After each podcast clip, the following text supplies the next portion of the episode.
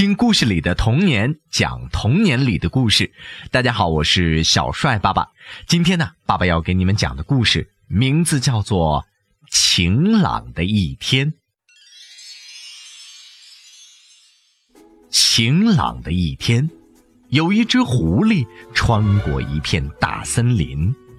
当他走出那片森林时，感到非常的口渴。就在这时候，他发现了一桶牛奶。那是一位老婆婆放在那儿的，而这老婆婆刚好去捡烧火用的树枝去了。等到老婆婆发现狐狸的时候，她已经差不多都把这牛奶给舔光了。老婆婆生气极了，她拿出了刀来，砍下了狐狸的尾巴。狐狸呜呜的大哭起来：“老婆婆，求求你，把我的尾巴还给我吧！”请把它缝回到原来的地方，要不朋友们都会笑话我的。哼，那把我的牛奶也还给我，我就把你的尾巴还给你。老奶奶也很生气的说道。于是呢，狐狸擦干了眼泪去找奶牛。嗯，亲爱的奶牛，请给我一些牛奶吧，这样。我就可以把牛奶还给老婆婆，那老婆婆就可以把我的尾巴缝回去了。他央求道。奶牛回答说：“哞儿，如果你给我带些青草来，我就给你一些牛奶。”狐狸于是对着原野大声的呼喊：“喂，美丽的原野！”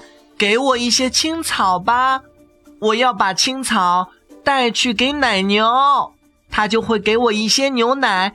然后我把牛奶拿给老婆婆，她就会把我的尾巴缝回去，这样我就能回到朋友们的身边了。可就在这时候，原野大声的回答：“给我拿些水来。”于是呢。狐狸就跑到了小溪的旁边，求他给自己一些水。小溪回答道：“那么，请给我拿个水罐来吧。”狐狸找到了一位美丽的姑娘，可爱的姑娘，请你把你的水罐能借我用一下吗？这样我就能装些水去拿给原野，原野就会给我些青草去喂奶牛。奶牛就会给我些牛奶去还给老婆婆，老婆婆就会把我的尾巴缝回去，我就能回到我朋友们的身边了。这时候，姑娘笑了，哈，如果你给我找来一颗蓝色的珠子，我就把我的水罐送给你。于是，狐狸就找到了一个货郎，对他说。就在那边不远的地方，有一位漂亮的姑娘。如果你给我一颗蓝色的珠子去送给她，她就会喜欢上你，也喜欢上我。然后她就会给我她的水罐，我就能装些水去拿给原野，原野就会给我些青草去喂奶牛，奶牛就会给我些牛奶去还给老婆婆，老婆婆就能把我的尾巴缝回去了。可是这货郎才不会被狐狸的小聪明给糊弄，光是说些好听的话是不会让他心动的。他回答说道：“哦，是吗？那请付给我一个鸡蛋，我就卖给你一颗珠子。”就这样，狐狸只能跑开去找母鸡。母鸡，母鸡，亲爱的母鸡，请给我一个鸡蛋吧！我要用鸡蛋去向货郎买颗珠子。把珠子送给姑娘，去换个水罐；用水罐去打水给原野，去换一些青草；用青草去喂奶牛，去换一些牛奶；再把牛奶还给老婆婆，去换回我的尾巴。母鸡咯咯咯地说道：“咕咕咕咕咕咕咕咕咕咕，我要用一个鸡蛋跟你换一些谷子。”此时此刻的小狐狸。已经快要绝望了，当他找到了磨坊主的时候，已经忍不住的哭了起来。好心的磨坊主，请你给我一点谷子好吗？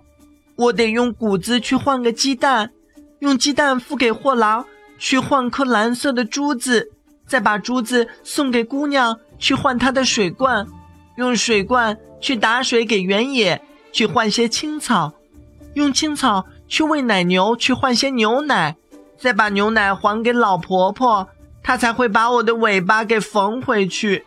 要不，朋友们都会笑话我的。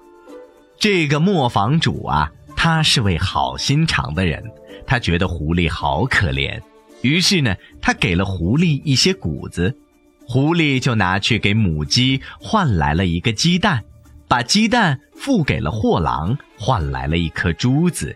然后又把珠子送给了姑娘，换来了那个水罐；用水罐打水给原野，换来了一些青草；用青草喂奶牛，换来了一些牛奶。